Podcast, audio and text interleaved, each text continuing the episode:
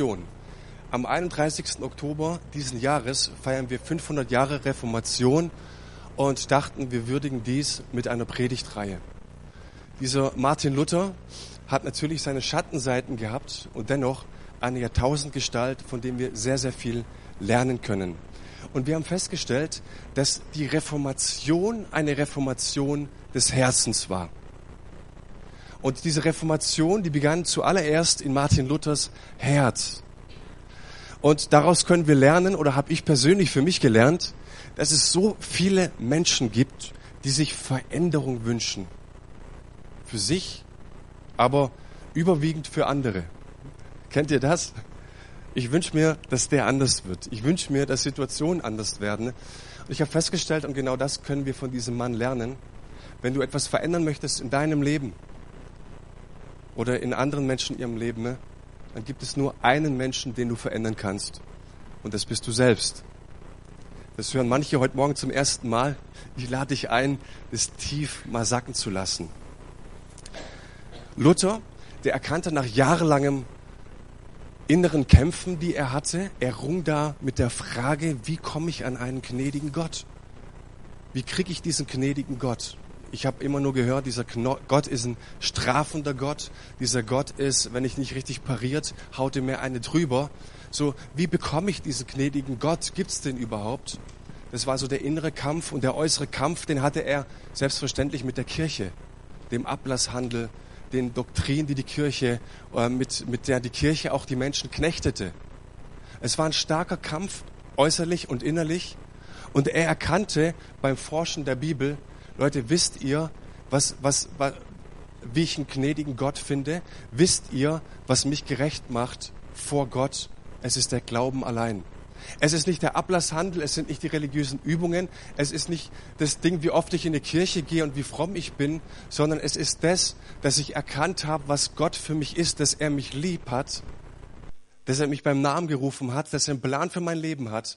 Und wenn ich mich auf diese Tatsache stelle, dass er sein Leben gelassen hat für mich, das macht mich gerecht vor Gott, akzeptabel vor Gott. Und in wie vielen Religionen gibt es Menschen, die, die kriechen zu Gott und haben nicht verstanden, dass dieser Gott so unendlich liebt, dass dieser Gott so unendlich barmherzig ist und gnädig ist. So, und das war der Antrieb und das war der Auftrieb für Martin Luther und er erkannte, der Mensch wird allein durch Gnade gerechtfertigt und nicht aufgrund seiner eigenen Werke, mögen sie noch so geistlich motiviert sein. Gnade bedeutet, ähm, meine Initiative und meine Kooperation schließt Gott völlig aus. Ja, ich kann Gott nicht gefallen aufgrund meines gelebten Lebens. Das funktioniert nicht. Ja, ähm, Gnade ist kein natürliches Qualitätsmerkmal meines Lebens. Die habe ich nicht einfach in mir als eine Art Speicher, sondern diese Gnade, die kommt immer unverdient und sie kommt immer völlig überraschend in unser Leben. Gerade dann, wenn ich mir meiner Ausweglosigkeit und meiner Unwürdigkeit bewusst bin, dann erfährt der Mensch Gnade. Und es gibt sehr viele gute Beispiele für diese Gnade Gottes. Ich habe eins ausgewählt und zwar ist es ein Lied von Reinhard May. Den kennen vielleicht einige. Und vielleicht kennen auch äh, diejenigen, die ihn kennen, das Lied Zeugnistag es berührt mich ganz, ganz tief. Ich erzähle kurz was davon und dann werden wir es auch abspielen. Dieser Reinhard May, der beschreibt in dem Lied, dass er immer ein sehr, sehr fauler Schüler gewesen ist. Und dann am Zeugnistag, kurz vor den Sommerferien, da war er zwölf Jahre alt, da hat er sein Zeugnis ausgehändigt bekommen und hat festgestellt, ich bin eine totale Niete. Nicht mal eine Vier in Religion. Und jetzt ist es passiert, sagt er, jetzt ist alles aus. Mit dem Ding kannst du nicht nach Hause kommen. Weißt du was? Ich bin vielleicht eine Niete in Deutsch, in Physik, aber im Zeichnen war ich schon immer ganz gut. Und er zeichnete die Unterschrift seiner Eltern nach, unterschrieb für sie und reichte es dann ein. Der Schwindel, der flog auf und äh, die Eltern wurden zitiert zum Direktor. Und wie es dann weitergeht, das seht ihr jetzt selbst. Zauber kam natürlich schon am nächsten Morgen raus. Die Fälschung war wohl doch nicht so geschickt. Der Rektor kam, holte mich schnaubend aus der Klasse raus. Da stand ich da, allein stumm und geknickt. Dann ließ er meine Eltern kommen, lehnte sich zurück, voll Selbstgerechtigkeit genoss er schon. Die Maulschelden für den Betrüger, das missratene Stück. Diesen Urkundenfälscher, ihren Sohn, diesen Urkundenfälscher, ihren Sohn. Mein Vater nahm das Zeugnis in die Hand und sah mich an und sagte ruhig, was mich anbetrifft. So gibt es nicht die kleinste Spur eines Zweifels daran.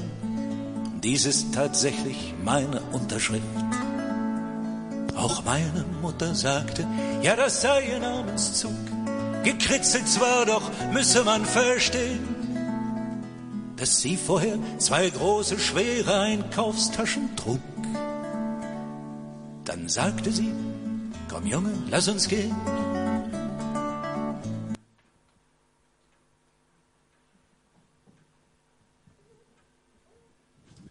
Komm Junge, lass uns gehen. Video hängt, ich mach weiter. Und was er dann so, könnt ihr ruhig mal anschauen, ist wirklich herzergreifend, wie die Eltern reagieren. Und was er dann sagt ist, es muss jemanden geben, bei dem wir Zuflucht finden, ganz gleich, was wir ausgefressen haben. Das ist Gnade. Wenn du bei irgendjemandem eine Zuflucht findest, ganz egal, was du verbockt hast. Und das ist was, was ich sag, ähm, aufgrund meines gelebten Lebens, ich brauche das ganz dringend, immer wieder, dass es einen Zufluchtsort gibt, weil ich manchmal auch früher ganz schön was ausgefressen habe. Und im Neuen Testament in der Bibel, da gibt es eine Geschichte, die ganz ähnlich geht, aber noch viel, viel tiefer geht. Und das ist die Geschichte Jesus und die Ehebrecherin. Und die möchte ich euch mal ganz kurz vorlesen. Früh am Morgen war Jesus wieder im Tempel. Das ganze Volk versammelte sich um ihn und er setzte sich und begann zu lehren. Da kamen die Schriftgelehrten und die Pharisäer mit einer Frau, die beim Ehebruch ertappt worden war. Sie stellten sie in die Mitte, sodass jeder sie sehen konnte. Dann wandten sie sich an Jesus. Meister, sagten sie, diese Frau ist eine Ehebrecherin, sie ist auf frischer Tat ertappt worden. Mose hat uns im Gesetz befohlen, solche Frauen zu steinigen. Was sagst du dazu? Mit dieser Frage wollten sie Jesus eine Falle stellen, um dann Anklage gegen ihn erheben zu können. Aber Jesus beugte sich vor und schrieb mit dem Finger auf die Erde. Als sie jedoch darauf bestanden, auf ihre Frage eine Antwort zu bekommen, richtete er sich auf und sagte zu ihnen, wer von euch ohne Sünde ist, der soll den ersten Stein auf sie werfen. Dann beugte er sich wieder vor und schrieb auf die Erde. Von seinen Worten getroffen verließ einer nach dem anderen den Platz. Die Ältesten unter ihnen gingen als Erste. Zuletzt war Jesus allein mit der Frau, die immer noch da stand, wo ihre Ankläger sie hingestellt hatten. Das ist für mich persönlich eine Wahnsinnsgeschichte, die diese Gnade ausdrückt. Und ich möchte mit euch so ein bisschen nachskizzieren, was da passiert ist. Jesus ist morgens im Tempel, ist nichts Ungewöhnliches. Was dann sehr ungewöhnlich ist, dass das Gebet oder die Predigt von ihm unterbrochen wird, weil er kam Pharisäer und Schriftgelehrte und die schleppten ihn in den Tempel und sie brachten eine Prostituierte mit, die gerade ganz frisch beim Ehebruch ertappt worden ist. Und hier stinkt's bis zum Himmel, weil nur die Frau mitgebracht wird. Eigentlich hätten beide mitgebracht werden müssen. Und wenn du dich ein bisschen auskennst, dann fragst du natürlich, wo ist der Mann? Warum nur die Frau?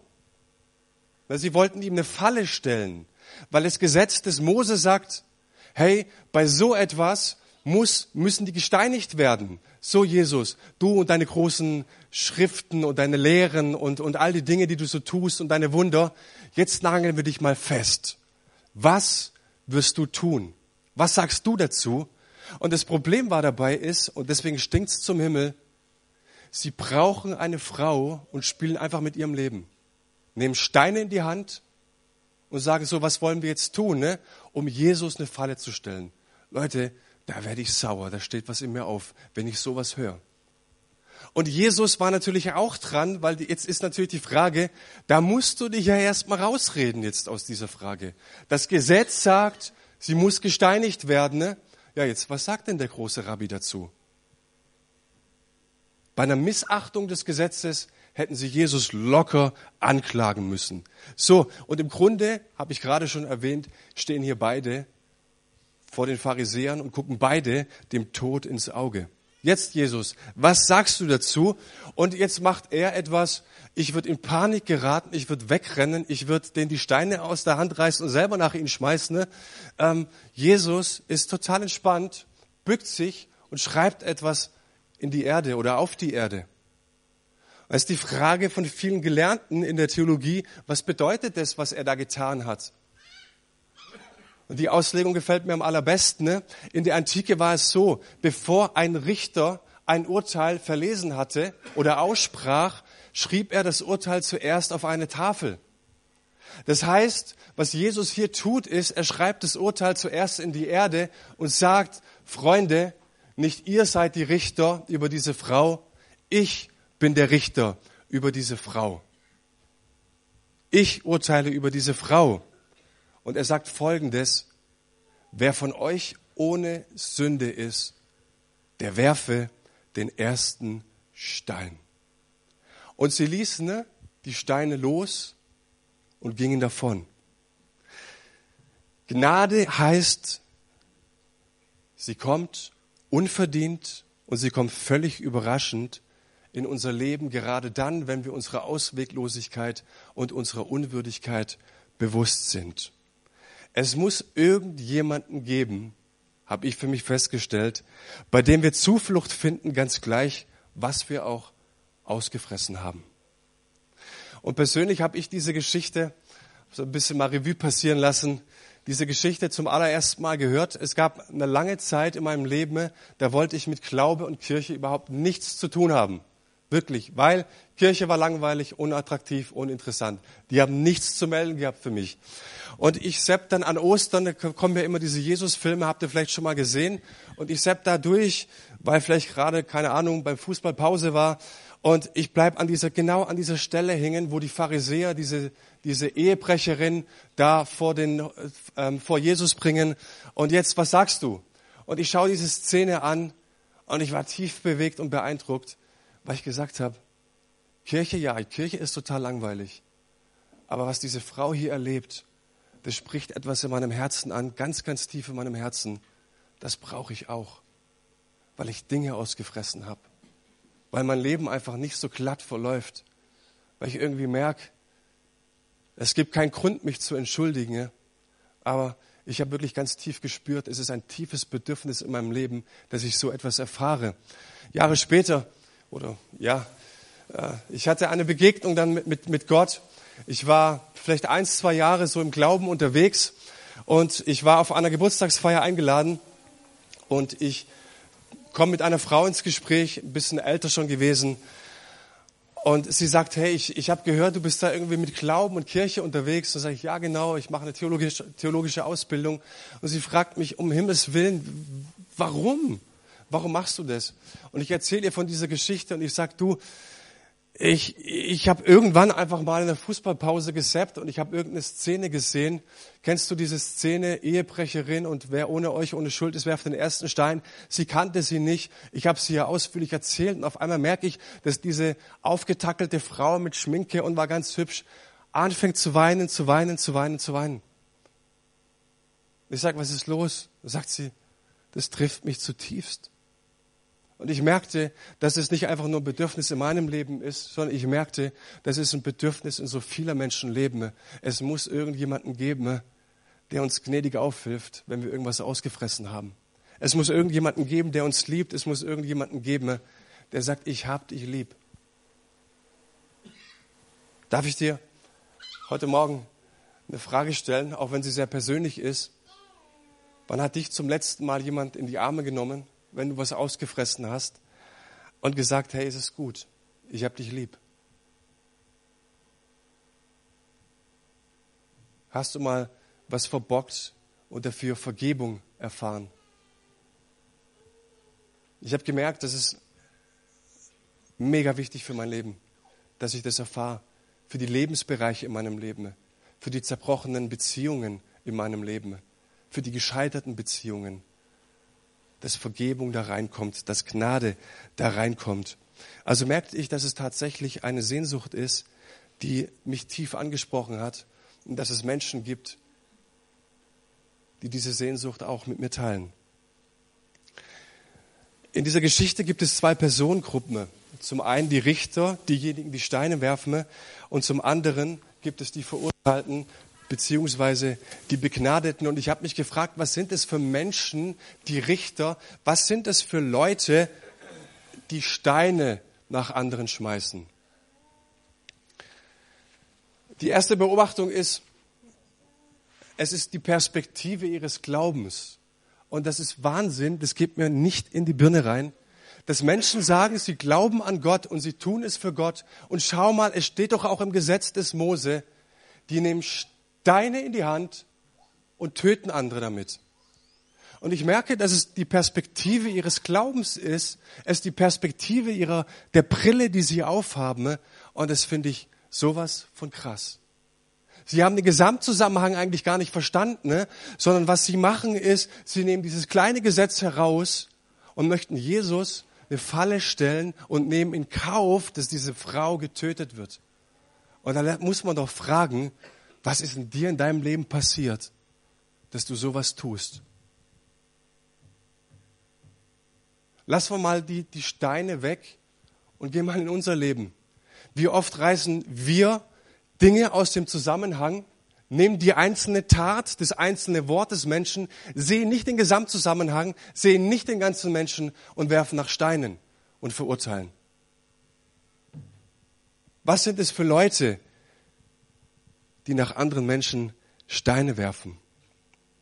Eine andere Beobachtung ist, ich gehe von aus, dass im Tempel nicht irgendwo Steine herumgelegen sind. Die musst du mitbringen, wie ich jetzt hier. Ich habe da ein paar Steine im Rucksack und die haben die mitgebracht, sonst kannst du ja nicht steinigen. Ohne Steine ist schlecht eine Steinigung. So, die musst du mitbringen. Und was, was habe ich hier? Eine Last. Ich trage eine Last mit mir herum. Und kleinen Moment, ich hole mal so einen, so einen Stein raus.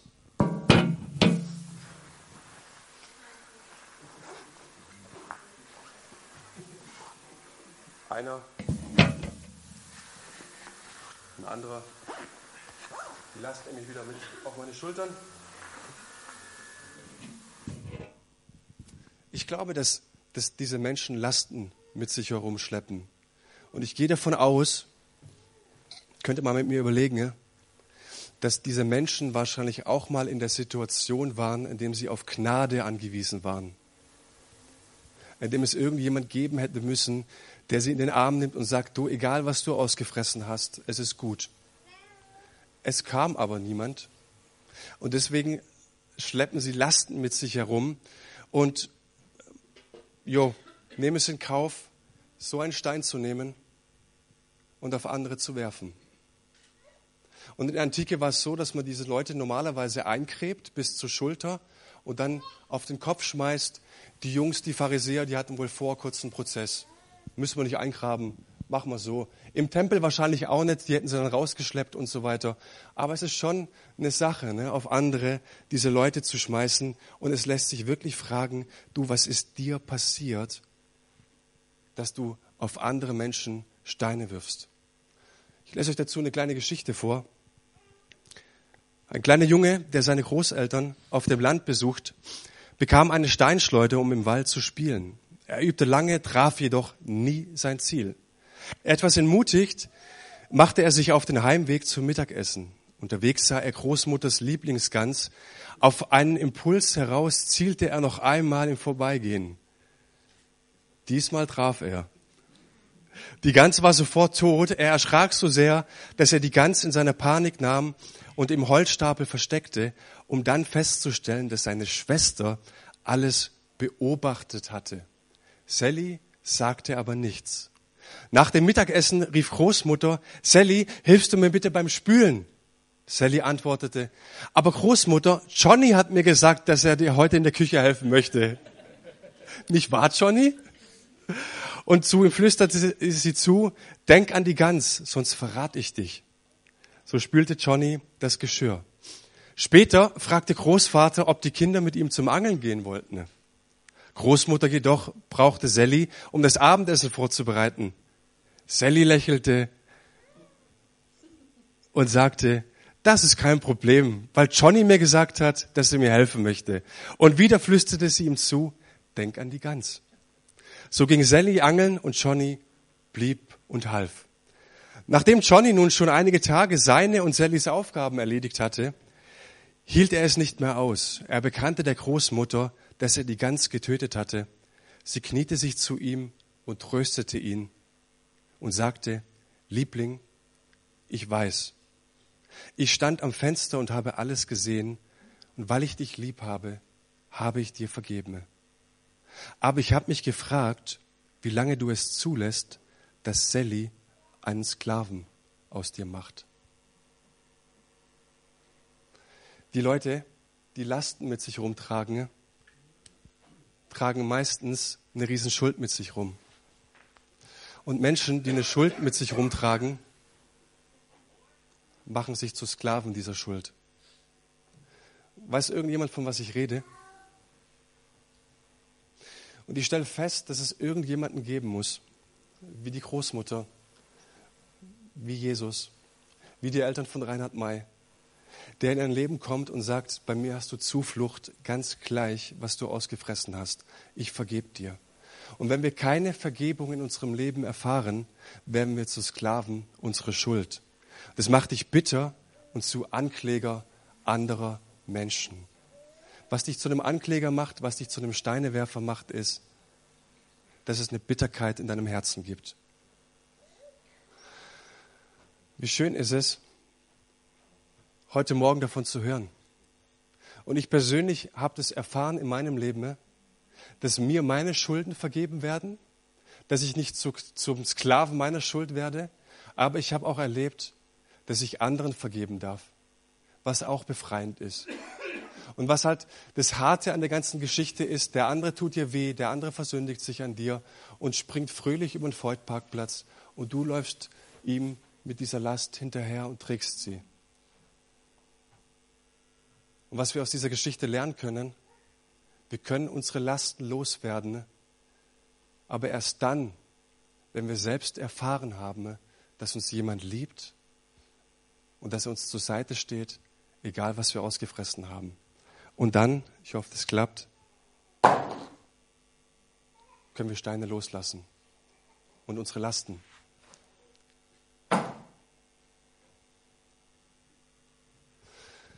Wenn wir uns der Frau zuwenden, dieser beschuldigten, kleinen Moment, so, wenn wir uns der beschuldigten Frau zuwenden, ne, die Bibel sagt an der Stelle, und das finde ich hervorragend, wem viel vergeben wurde, der liebt viel.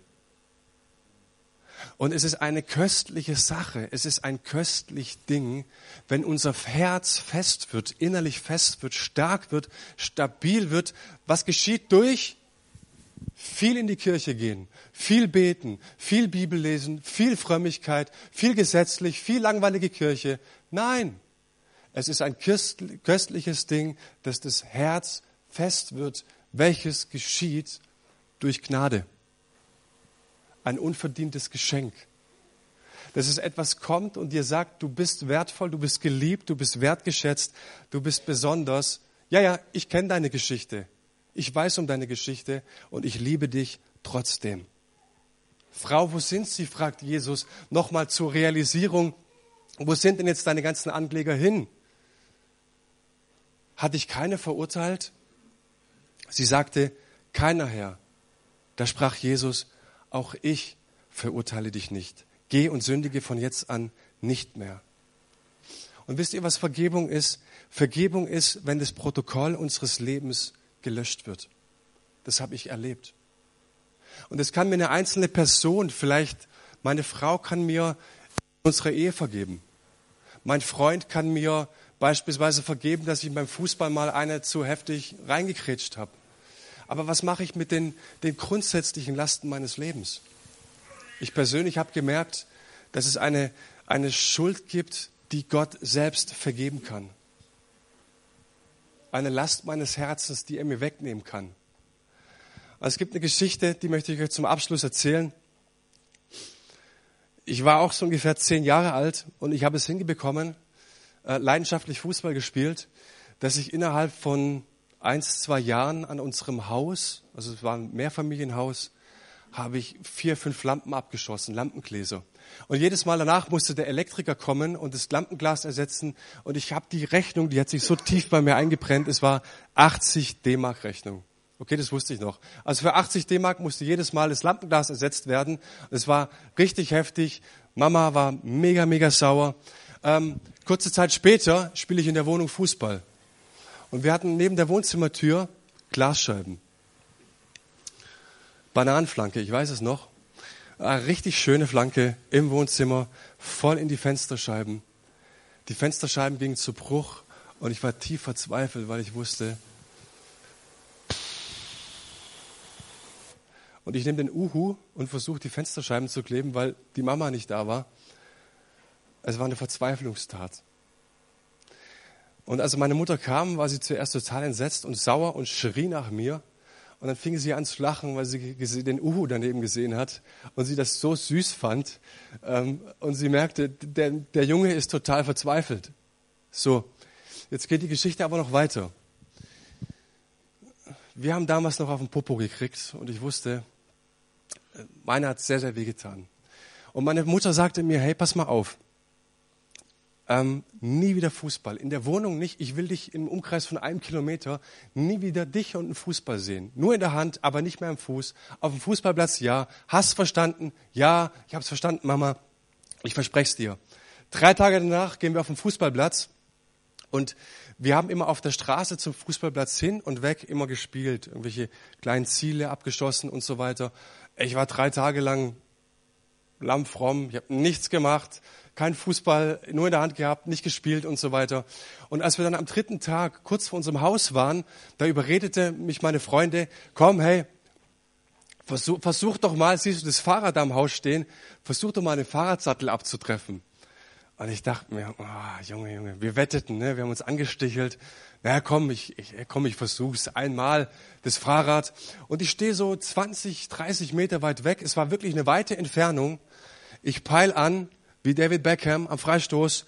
Ich peil an, ziehe den Ball rüber und ich merke, wow, das wird was. Der Ball senkt sich, ich reiß immer mehr die Arme nach oben, Ball senkt sich und senkt sich genau auf den Fahrradsattel und ich so, yo, und vom Fahrradsattel genau auf die Lampe und das Lampenglas fällt runter und bang, kaputt. An dem Tag kam keine Hilfe meine Mutter kam. Und ich habe echt mega was ausgefressen gehabt. Und ich hatte keine Gnade. Wenn, wenn ich diese Geschichte so nehme und mal so auf mein, als Layout über meine Biografie lege, wie viele Momente, vielleicht wie viele Schlüsselsituationen, wie viele Bereiche meines Lebens, wie viele Beziehungen meines Lebens sind vielleicht zu Bruch gegangen. Menschen reden nicht mehr miteinander. Kinder reden nicht mit ihren Eltern, Eltern nicht mit ihren Kindern. In der Familie redet man nicht mehr untereinander. Brüder, Schwestern reden nicht mehr untereinander. Und die Frage ist für mich, wie viel ist in meinem Leben kaputt gegangen? Wie viele Lampengläser sind da zerschellt? Und ich merke, es gibt einfach nichts, was mir hilft. Es gibt nichts und keiner kommt. Und was ich gemerkt habe, ich habe gesagt, ich war jahrelang, habe ich mit Kirche nichts zu tun gehabt. Für mich war sie langweilig, für mich war sie uninteressant und sie hatte nichts zu geben. Und ich habe tief in meinem Herzen gemerkt, es kam eine Person in mein Leben und sie fängt an, mir von Gott zu erzählen. Und ich merke, dass das, was dieser Gott hat, was dieser auch verspricht in der Bibel, dass es tatsächlich wahr ist. Die Bibel sagt, dass Jesus kam auf diese Welt und er hat meine Schuld und er hat deine Schuld. Er hat mein Versagen, er hat dein Versagen. Er hat meine zerbrochenen Scherben und er hat deine zerbrochenen Scherben im Leben genommen. Und er ist ans Kreuz gegangen und ist stellvertretend für meine Schuld getragen. Er hat all das, was ich verbockt habe in meinem Leben, auf die Schultern genommen und ist für mich aus Liebe gestorben, damit die Lasten in meinem Leben weg sind.